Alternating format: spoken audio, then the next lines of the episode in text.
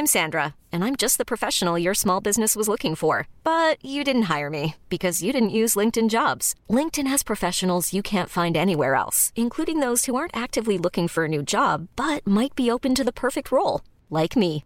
In a given month, over 70% of LinkedIn users don't visit other leading job sites. So if you're not looking on LinkedIn, you'll miss out on great candidates like Sandra. Start hiring professionals like a professional. Post your free job on linkedin.com/achieve today.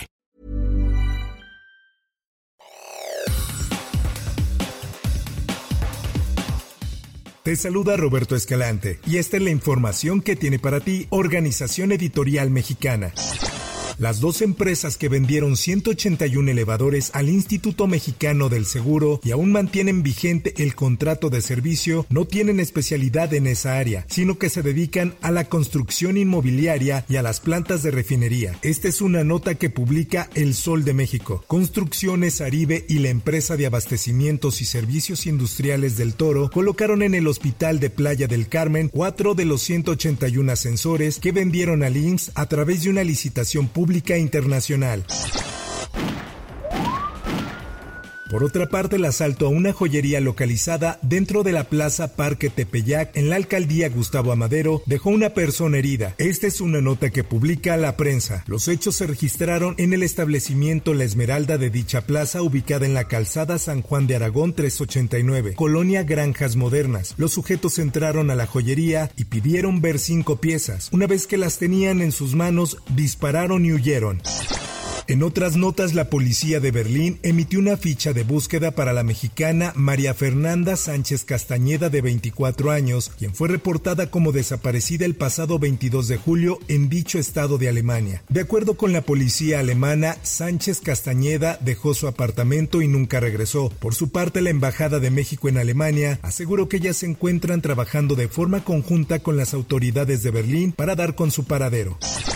En más información, el médico anestesiólogo Gustavo Darwin Aguirre Castro denunció públicamente a la Fiscalía General de la República por acusarlo de utilizar fentanilo de manera ilegal cuando asegura que cuenta con los permisos legales y que es un medicamento controlado que se utiliza en la medicina. Esta es información que presenta el sudcaliforniano. Ahora escuchemos al doctor Gustavo Darwin, quien nos relata su testimonio. Yo cuento con todos los papeles, cuento con mi título, cuento con mi cédula, cuento con un recetario con código de barras. El medicamento, lógicamente, como hay desabasto, tengo que comprar el medicamento.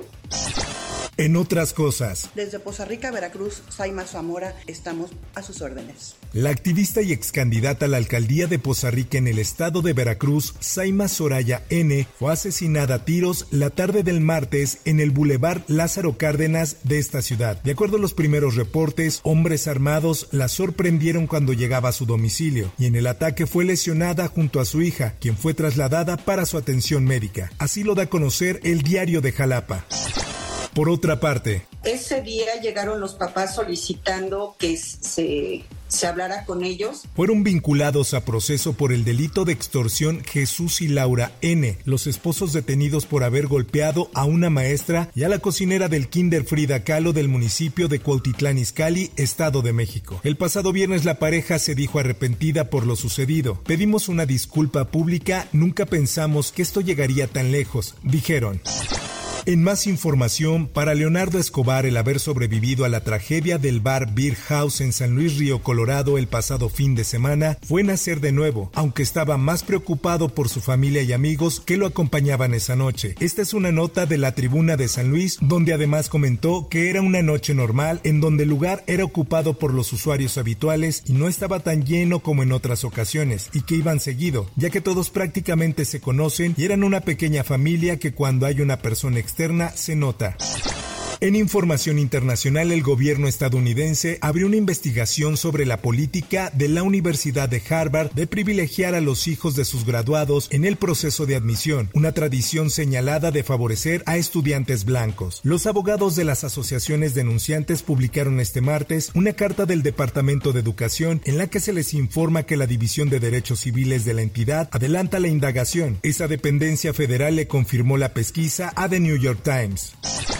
En notas deportivas, el hijo mayor de LeBron James, Bronny, se encuentra estable después de sufrir un paro cardíaco durante un entrenamiento con su equipo en la universidad. Así lo informó la familia. Esta es una nota del esto. Bronny James, de 18 años, sufrió un paro cardíaco el lunes mientras entrenaba con sus compañeros del equipo de la Universidad del Sur de California, explicó en un comunicado la familia James.